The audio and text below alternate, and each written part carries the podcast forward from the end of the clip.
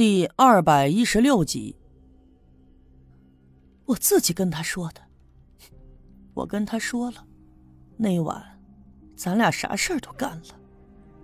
赵金凤十分淡定的说道，可是说话的时候，她的嘴唇是绷着的，眉毛也紧皱着，表情十分的坚毅。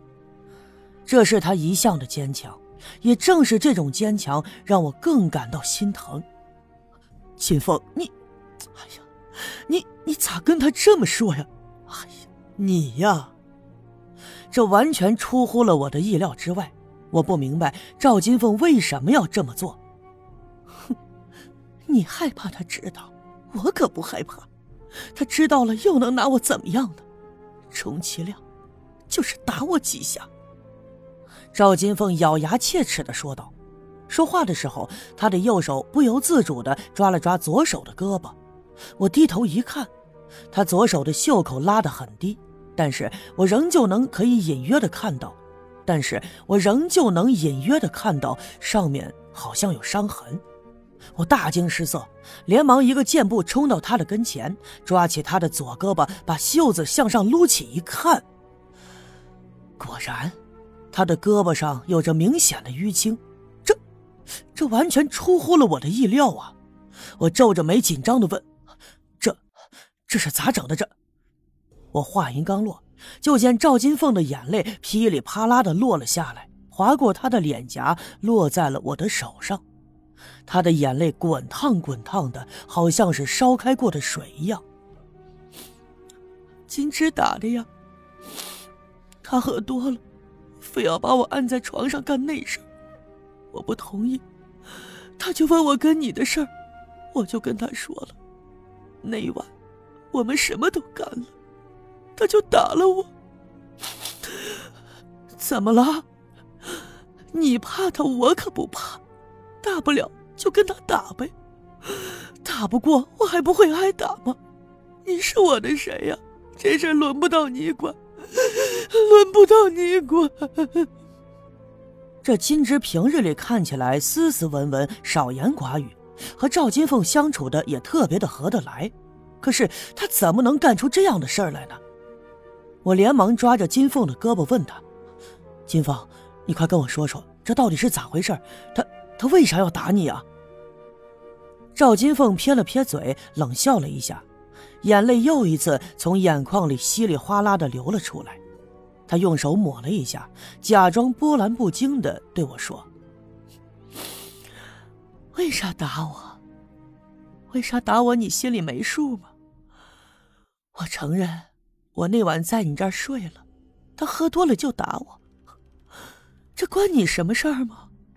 赵金凤一连串的反问。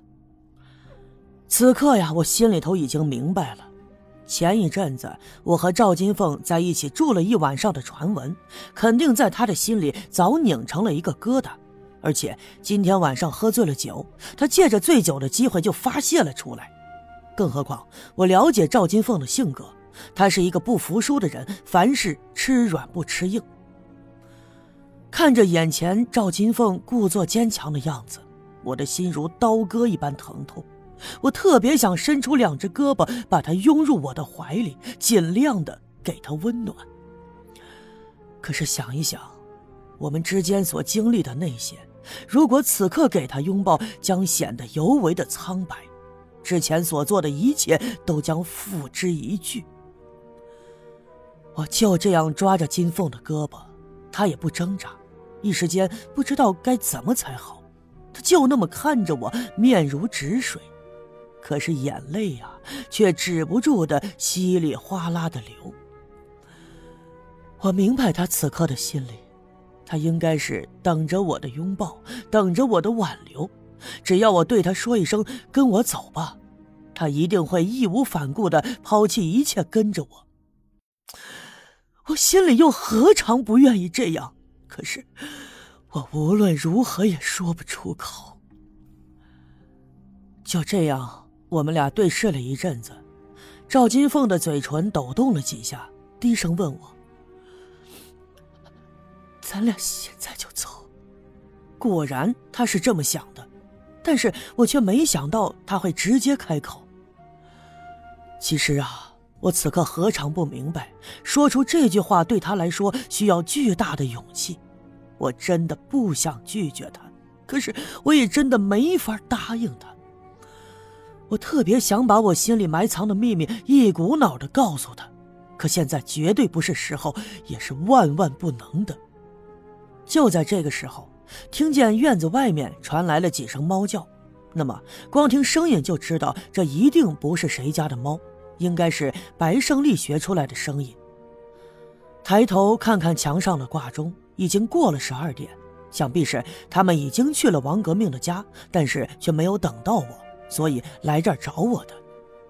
而且我屋子里点着灯，从外面可以清楚的看到窗子上有两个人的影子，所以白胜利他们才没有贸然的进来。而是使出这样的动静来召唤着我。咋？你不愿意带我走？赵金凤看我没有回答，于是逼问：“不是，我我我我愿意带你走。”情急之下，我说出了自己的心里话。我的话音刚落，我清楚的看到他的眼睛里闪出了光芒，他的嘴角又抽动了两下。叶楼。你你说啥？你真的愿意带我走？你没骗我。他应该是不敢相信自己的耳朵，于是急匆匆的问我，想要得到确定的答案。既然刚才在情急之下，我也说出了心里话，也无法再挽回了，我只好用力的冲他点了点头。算了，何必再压抑自己心里的情绪呢？何必再以保护他的借口来伤害他呢？他的眼泪好似毒药一样，滴滴都滴进了我的心里，让我的心口一阵阵的灼痛。索性豁出去了，既然说了，就痛痛快快的说出口吧。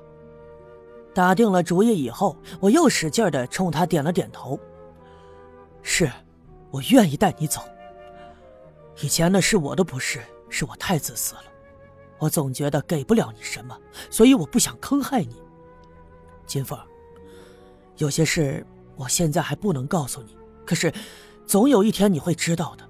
你好好的啊，等我办完了这件事，我就带你离开这儿。所以啊，现在你一定要好好的，别因为你的倔脾气再让自己受委屈。你等着我办完了这件事，好不好？你相信我吗？